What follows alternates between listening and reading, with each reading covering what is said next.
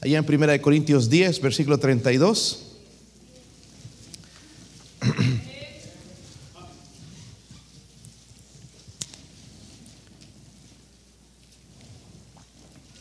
Primera de Corintios 10, versículo 32. Si lo tienen, hermanos? Mire lo que dice ahí la, la Biblia. Yo creo que es un mandamiento. No seáis tropiezo ni a los judíos, ni a los gentiles, ni a la iglesia de Dios. Para Dios esto es bien importante. Cuando yo conozco un judío, yo no me voy a meter en, contra de ellos, no voy a discutir, no voy a pelear, porque es pueblo de Dios. Pero lo habla los gentiles también, que somos nosotros. Y también nosotros entramos, hermanos, dentro de la iglesia de Dios. Vamos a orar y a ver qué Dios tiene para nosotros en esta noche. Padre, oro, Señor, por su presencia su poder, Dios mío, ayuda a este siervo inútil, Señor, a aplicar su palabra, Dios mío, con el espíritu correcto, Señor, a predicarlo, enseñarlo, aplicarlo a la necesidad mía, a la necesidad de su iglesia, Dios mío. Ayúdenos, por favor, como estábamos cantando, Señor, que no sea nada más algo de labios. Hazme, oh Cristo, como tú eres. Oro, Señor, por favor, que esa sea una realidad en cada uno de nosotros. Se lo pido, se lo ruego en el nombre de Jesucristo. Amén. Pueden sentarse, hermanos. Alguien escribió esto, hermanos, no es mío, no, es, no soy el autor de esto. Creo que lo he usado hace años. escribió 20 pasos para destruir la iglesia. Miembros, ¿ok? Miembros, cómo destruir una iglesia. Y no voy a leer los 20, pero sí algunos que creo que son bien importantes. Número uno dice, para destruir una iglesia simplemente no vayas. ¿Quieres destruirla? No vayas. Número dos, si vas, llega tarde llega de mal humor. Es importante para destruir una iglesia. Número tres, al salir de la iglesia, pregúntate de qué sirvió todo esto. ¿De qué valió la pena todas esas dos horas o una hora que estuviste en la iglesia? Número cuatro, nunca aceptes un cargo en la iglesia, vale más seguir criticando a los demás. Eso es importante, hermanos, para destruir una iglesia. Visita otras iglesias a cada rato para enseñarle al pastor que tú tienes libertad, que ellos no te controlan, deben de guardar cierta independencia. Eso es importante también. Número seis, no hagas nada que contribuya al trabajo del pastor, deja que se gane su dinero. Número siete, al acudir a la iglesia, siéntate ya sea muy atrás, cerca de la puerta, y no estoy hablando de los que están ahí por ahí cerca de la puerta, a veces no hay otros asientos, ¿verdad? Y no cantes. Y si decides cantar, hazlo muy desafinado. Recuerda tener una mala actitud siempre, importante para destruir una iglesia. Número 8, nunca des ofrendas por adelantado, espera ver cómo estuvo el sermón el domingo. Si el sermón estuvo bueno, ofrenda la semana siguiente, si te sobra algo. Número 9, cada vez que haya un buen sermón, no animes al predicador. Si te gusta el sermón, cállate, ya que muchos predicadores se perjudican a causa de la adulación. No permitas que tú seas la causa de que él se sienta muy importante. Número 10, cuéntale las fallas de cada uno de los miembros de la iglesia a todos los que visitan tu casa. No está hablando de los miembros, gente que visita tu casa. Número 11, no lleves nunca algún invitado a la iglesia. Es importante también eso. No hagas nada para la evangelización de los perdidos. Y esto es importante, dice, si hay miembros animados que sirven dentro de la iglesia y que trabajan por ella, no dejes de protestar en contra de ellos, critícalos porque no saben organizar, porque no saben hablar en público, porque no visten adecuadamente, no permitas ni misma, la, más mínima falla en ellos. Si tu iglesia por mala fortuna es una iglesia feliz y armoniosa, condénala por su tibieza, indiferencia y falta de celo. Otra eh, cosa que escribió dice, no lleves tu Biblia, no convivas con los miembros de tu iglesia, no ores por los miembros de la iglesia. Ahora yo quiero, hermanos, con ustedes en esta noche, quizás hay más, pero cuatro tipos de miembros dentro de la iglesia. Miren, el primer tipo de miembro en la iglesia es este, el miembro, dígalo conmigo, el miembro perdido. lamentablemente, hermanos, en nuestras iglesias hemos creado una congregación cristiana basada en decisiones, no en arrepentimiento, ¿ok? Una decisiones en vez de arrepentirse y eh, en vez de, de decisiones y arrepentimiento y fe. En otras palabras, muchas personas que asisten eh, eh, están confundidas con este asunto de venir a la iglesia en vez de venir a Cristo. Es bueno venir a la iglesia, es importante, pero primeramente, hermanos, uno tiene que asegurarse de venir a Cristo personalmente. Como resultado, hermanos, tenemos cientos de Cientos de, de, personas, hermanos, dentro de la iglesia, moralistas, fanáticos, religiosos, defensores de valores tradicionales, conservadores, incluso filósofos brillantes dentro del cristianismo, que en realidad nunca, nunca jamás han nacido de nuevo. Si es verdad, hermanos, que no podemos juzgar el corazón de los hermanos. Yo no puedo decir quién es salvo y quién es no. Pero sí hay algo en la Biblia, hermanos, que el Señor nos dejó. Mateo 7, 16. Si pueden llegar allá. Esto es bien importante. Nosotros no somos quienes para juzgar. ¿Ok? Yo no me atrevo a decir si tú eres salvo o no. Pero sí me atrevo, como Pablo decía a su iglesia, examinaos si estás en la fe. Examinen si realmente son salvos.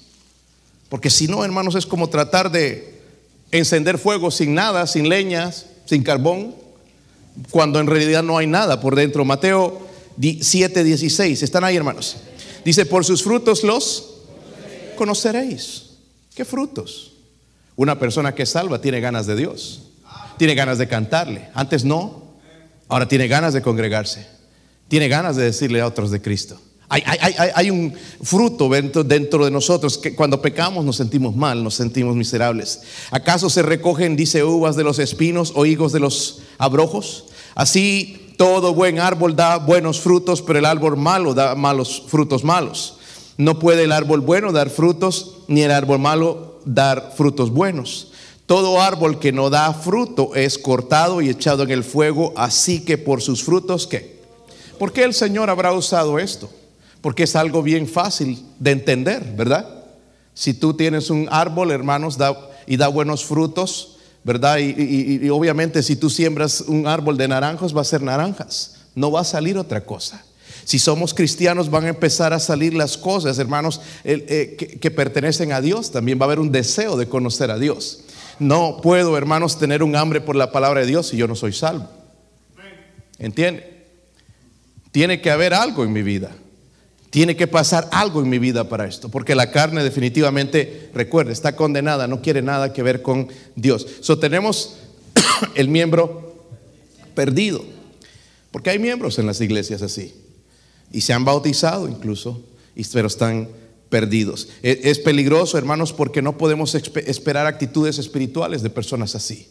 en un momento u otro hacen algo terrible, ¿verdad? Alguna cosa y, y, hacen blasfemar el nombre del Señor. So tenemos primeramente los, el miembro perdido. Número dos, ¿están listos para el otro? Amén, hermanos. Sí, están listos para el otro. El miembro indócil. Y ahorita yo les escuchaba cantar. Hazme dispuesto. ¿Cómo, ¿Cómo dice el cántico? No, no, no, de dócil. Dócil manso y humilde. Manso y humilde. ¿Y cómo nos falta eso? El no someterse apropiadamente, hermanos, trae tristeza. Amén. El dolor de eso, de la rebeldía, es conocido por el pastor y su familia. La Biblia no en vano dijo, hermanos, en Hebreos 13, 17, obedecer a vuestros pastores y sujetaos ahí. Y creo que eso es un mandamiento. Si está ahí, hermanos, es por algo. Y si Dios lo dejó ahí es porque debo obedecerlo. No es para poner encima de nadie, sino para que Dios me bendiga a mí. Para acabar con eso. Lo puedo cantar que soy manso y humilde, pero otra cosa es hacerlo obedecer a vuestros pastores y sujetaos a ellos porque ellos velan por vuestras... Miren, eso es algo que usted quizás no puede velar, que no sabes ni entiendes, pero tu pastor lo puede entender porque ese es el trabajo que Dios le dio. Dice, como quienes han de dar cuenta para que no lo hagan con alegría, para que lo hagan, perdón, con alegría, no quejándose, porque esto no es provechoso. Son los miembros indóciles o rebeldes no construyen una iglesia, más bien la destruyen. El miembro indócil. ¿Están listos para el otro? Este miembro ya no es muy común en las iglesias. El miembro desaparecido. Desaparecido. Ahorita voy, hermanos, ya algunos ya le agarraron, ¿verdad? Pero es el miembro desaparecido que no lo puede encontrar nadie. Eh, eh, eh, hermanos, hablando aquí del occidente, hemos producido una cultura fóbica.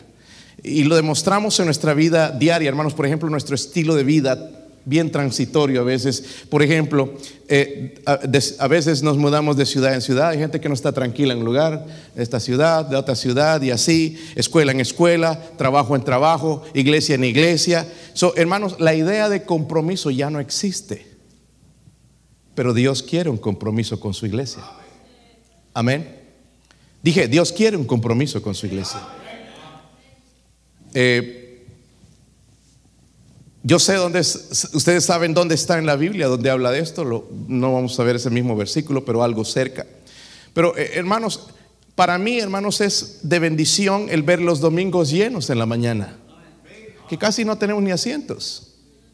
Pero ¿qué pasa en las noches? ¿Ah? ¿Qué pasa el miércoles? ¿Es importante o no? ¿Será importante o no? Es que es un día más y no, pues cada quien escoge, es que no saben, estoy ocupado. Afecta a la iglesia. ¿Entienden? Yo sé, nosotros pensamos en nosotros, pero ustedes piensen los que están aquí el miércoles. Donde tu silla alrededor, porque ya, ya se sabe uno la silla, donde se sientan. No está. Está cantando y ¿qué habrá pasado con fulano? ¿Estará enfermo? ¿Estará, ¿Qué estará haciendo? ¿Se habrá ¿Le habrá tocado trabajar? Se pregunta, ¿dónde está el hermano o la hermana? la Biblia, hermanos, revela algo. Miren en Hebreos 3, versículo 13. Pensaron que iba a ir al 10, pero no. Revela una, una, de las principales razones por que los cristianos se apartan de la iglesia. ¿Están ahí, hermanos? Hebreos 3:13. ¿Sí? Antes, ¿qué dice? Exhortaos. No es malo, hermanos, que nos exhortemos. Para eso venimos a la iglesia, para exhortarnos. No es para que nos regañen, sino para que nos exhorten. Dice, los unos a los otros, cada qué? Día. Entre tanto que se dice hoy, para que ninguno de vosotros se endurezca por el engaño del pecado. El pecado es tan engañoso que me hace pensar ya después dentro de mí que no es tan importante venir a la iglesia. Ese es el engaño del pecado. Y hermano, no estoy aquí para criticarte, yo no sé la razón por qué no vienes, por qué no crees en la iglesia, pero aquí estamos nosotros cumpliendo lo que Dios quiere que nosotros hagamos. Pero el no ser fiel, el desaparecerme de la iglesia, destruye la iglesia. Y no queremos eso con nuestra iglesia, ¿verdad? Amén. Esta iglesia que está aquí cerca, por mucho tiempo cerraron, tenían nada más un servicio. Luego abrieron ya el domingo en la noche. Y he visto también que ya abrieron el miércoles en la noche. Hermanos, yo no me siento mal con eso, me alegro. Porque la gente necesita escuchar palabra de Dios. No necesitamos trabajar, necesitamos escuchar palabra de Dios. Necesitamos crecer. No, hermanos, que se nos endurezca el corazón como de callo duro, que ya hasta algunos. Ya nada nos habla. Y no lleguemos a ese punto. Debemos aprender de David, hermanos. Quiero que vaya al Salmo 27. Eh, ¿Cómo veía David la casa de Dios? Ojalá un día, hermanos, nosotros eh, practiquemos lo que predicamos. Salmo 27, versículo 4. Miren, miren esto, hermanos, el corazón de David. ¿Saben quién era David, verdad? Aquel hombre de acuerdo, no en vano el Señor le llamó el hombre del corazón, de acuerdo al corazón, de, el hombre de acuerdo al corazón de Dios. Dice ahí el versículo 4, una cosa he demandado a Jehová, esta que, esta buscaré que esté yo en la casa de Jehová que, todos los días de mi vida. Nosotros ya estamos pensando en las vacaciones y dónde, cuándo me voy a zafar y cuándo me voy a ir. Pero David pensaba, hermanos, diferente a nosotros y con razón Dios lo bendecía. Dice que yo esté en la Jehová, en la casa de Jehová todos los días. Ay, pastor, yo tampoco soy fanático. Miren, hermano, no se trata de ser fanático, se trata de ser agradecido. ¿Sabe? Cristo murió por la iglesia. Si Él la ama, hermano, si Él tiene amor por la iglesia, yo debo amar lo que Él ama. Miren, no solamente eso, dice este hombre, dice, para contemplar qué? La hermosura de Jehová y para inquirir en su... De alguna manera, hermanos, cuando estoy en la iglesia voy a leer, escuchar la palabra de Dios, algo me tiene que llevar a Él. Versículo 5 dice, porque Él me esconderá, mire, cuando soy fiel en la casa de Dios, Él me esconderá en su tabernáculo en el día, ¿qué? Hermano, si usted viene o no viene a la iglesia, todos queremos que Dios nos proteja.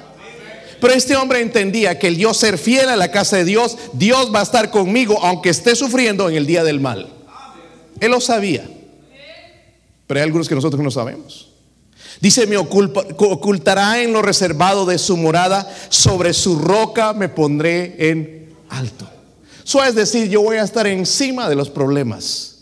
¿Por qué? Porque amo la casa de Jehová. Es lo que está hablando en el contexto. Versículo 6 dice, luego levantará mi cabeza sobre mis enemigos que me rodean. Y yo sacrificaré en su tabernáculo sacrificios de qué? Júbilo. Amén. En otras palabras, hermanos, Él me va a ayudar porque hay enemigos, ¿verdad? En mi vida, enemigos que a veces me impiden venir a la casa de Dios, pero voy a triunfar sobre todo eso, voy a lograr triunfar sobre eso, voy a ser fiel en la casa de Dios y después voy a poder sacrificar con gozo en la casa de Dios. Voy a disfrutar estar en la casa de Dios. Mire, como cristianos ya no deberíamos disfrutar nosotros más estar en un partido de lo que sea que estar en la casa de Dios. Honestamente. Yo estoy anticipando algo de la, de, la, copa, hermanos, ver algunos partidos me gusta, pero no va a llenar, hermanos, el vacío que Dios solamente puede llenar. Qué bueno, hermanos, si se puede ver y todo eso. Pero miren, no hay decepción en Cristo. ¿Saben? Porque los equipos pierden. Y cuando pierden, ahí están, ya no perdieron, ya, ya no va a salir campeón. Con Cristo no hay pérdida. Jamás. Amén. Y eso me llena a mí de gozo, hermanos, porque algunos ahí su equipo perdió, ya están ahí, ya que se van a morir, ya no saben qué hacer, pero con Cristo no hay pérdida. Pero yo tengo que apreciar lo que Él aprecia. La iglesia no pertenece. Ay, el pastor nos quiere tener en la iglesia. Sí, lo quiero tener en la iglesia. Pero yo no puedo obligarle. Pero Dios ama a su iglesia. Si a ti no te parece importante el servicio del miércoles, para Dios es importante. La iglesia neotestamentaria se reunía todos los días. Hay pastores que esos eran unos vagos. Ellos trabajaban más que nosotros. Eran esclavos. Amén. Seguro se reunían en la iglesia en la noche, en la tarde, eh, eh, bien tarde, hermanos, hasta la madrugada. Después sí, vámonos a trabajar. ¿Entiende? Y sin sueldo, quizás. Nosotros en los Estados Unidos, hermanos, somos gente bendecida.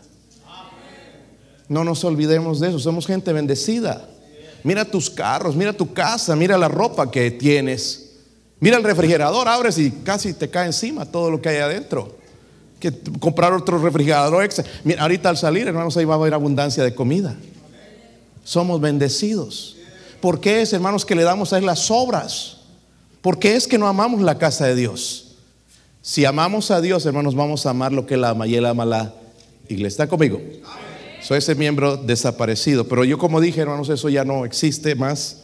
El miembro desaparecido. Miren, el último. Iba a poner maceta, pero no iban a entender que eso. Ah, ¿Cuántos de ustedes robarían? Miren, a veces cada servicio tenemos la ofrenda, ¿verdad? ¿Sí o no? Cuando pasa el plato de la ofrenda, ¿te robarías el dinero? Ay, pues, alguien puso unos 100 y los necesito. ¿Te lo robarías? Pero ¿sabe que le robamos a Dios de otra manera? Ah, eh, este, el otro día estaba escuchando al pastor Adrián Rogers. Miren, eh, uno de los mejores lugares para aprender buena doctrina es la BBN. Honestamente, la BBN es, tremendo, los mensajes que traen eh, bíblicos. Y, Adrián Rogers fue un tremendo expositor de la palabra de Dios. cómo Dios lo usó a este varón, predicaba la, palabra de Dios. Y estaba contando la historia de un... Ah, miembro de una iglesia fue a su pastor, le dijo, pastor, es que ya no siento la presencia de Dios, ya no siento gozo, ya Dios no es real para mí, pastor. Pero el pastor sabiamente le dijo, mira hermano, hay un pecado en tu vida no confesado. Por un momento estaba callado el hombre, pero después le dijo, pastor, la verdad es que hace un tiempo dejé de dar mi diezmo, porque pensé que yo necesito más el diezmo que Dios. Y, dejé de dar el, diezmo a Dios y por eso ahora me, estoy sintiendo así. ¿Sabe lo que acabas de hacer? Le dice el pastor, estás, eh, estás robando a Dios, estás deshonrando a Dios. El que la iglesia se merezca o no el, tu diezmo es asunto entre Dios y la iglesia. No es asunto suyo. Yo nada más tengo que ser fiel. Y aquí en la iglesia, hermano, se maneja el dinero correctamente. No lo maneja el pastor, ¿ok? Lo, manejan los encargados. Es transparente. Te, hemos dicho, si tú quieres una rendición de cuentas, tú la puedes tener. Pero además pide una copia. ¿Ok? Es importante. Malaquías 3, versículo 3, robará el hombre a Dios, pues vosotros me habéis robado y dijisteis, ¿en qué te hemos robado? En vuestros diezmos y ofrendas. Mire, la última vez que estuve en Bolivia se tocó este asunto. ¿Y cómo les dolió a los pastores? Con razón, si ellos no dan, hermanos, ¿cómo va a dar la gente?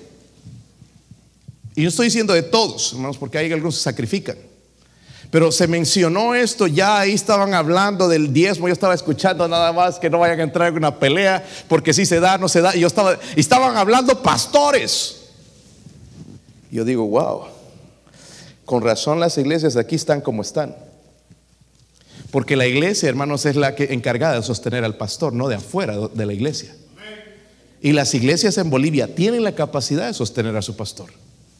Pero el problema, como si el pastor no da, ¿Cómo va a dar la iglesia? ¿Está conmigo? Está callado aquí, hermanos. Mire que el versículo 10, ahí mismo en el capítulo 3, trae, dice, todos los diezmos a la alfolía y alimento en mi casa. Y probadme ahora en esto, dice Jehová de los ejércitos, si no os abriré las ventanas de los cielos. Mire, ¿cuántos de ustedes quieren ventanas abiertas de los cielos? Levante su mano. A ver si veo alguna abajo. Si las quieren. ¿Sí las quieren? Diezmen. Ahí está el secreto.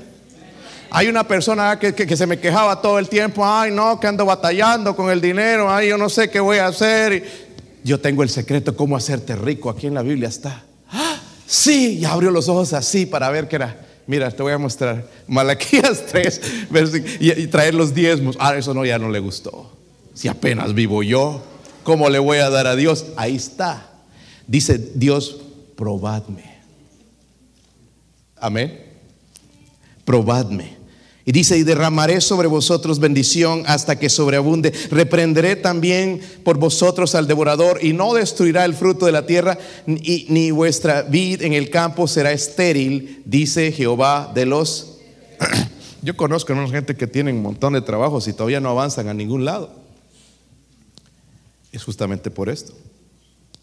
Si usted no siente la presencia de Dios, quizás es justamente por esto, porque es un miembro mezquino, está robando a Dios. Y el robar, hermanos, es un pecado o no es pecado.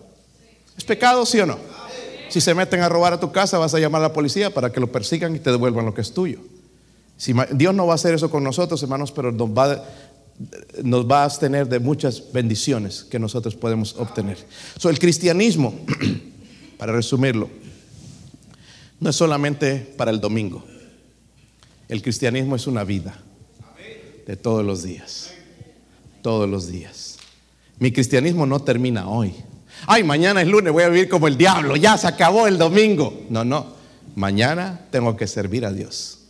El martes tengo que servir a Dios. El miércoles tengo que servir a Dios. El jueves tengo que servir a Dios. El viernes tengo que servir a Dios. El sábado tengo que servir a Dios. So, el cristianismo no es para domingueros. El cristianismo es nuestra vida. ¿Sabe que en Deuteronomio 6:5 dice la Biblia, amarás a Jehová tu Dios con todo tu corazón, con toda tu alma y con todas tus... Hermanos, que Dios nos ayude.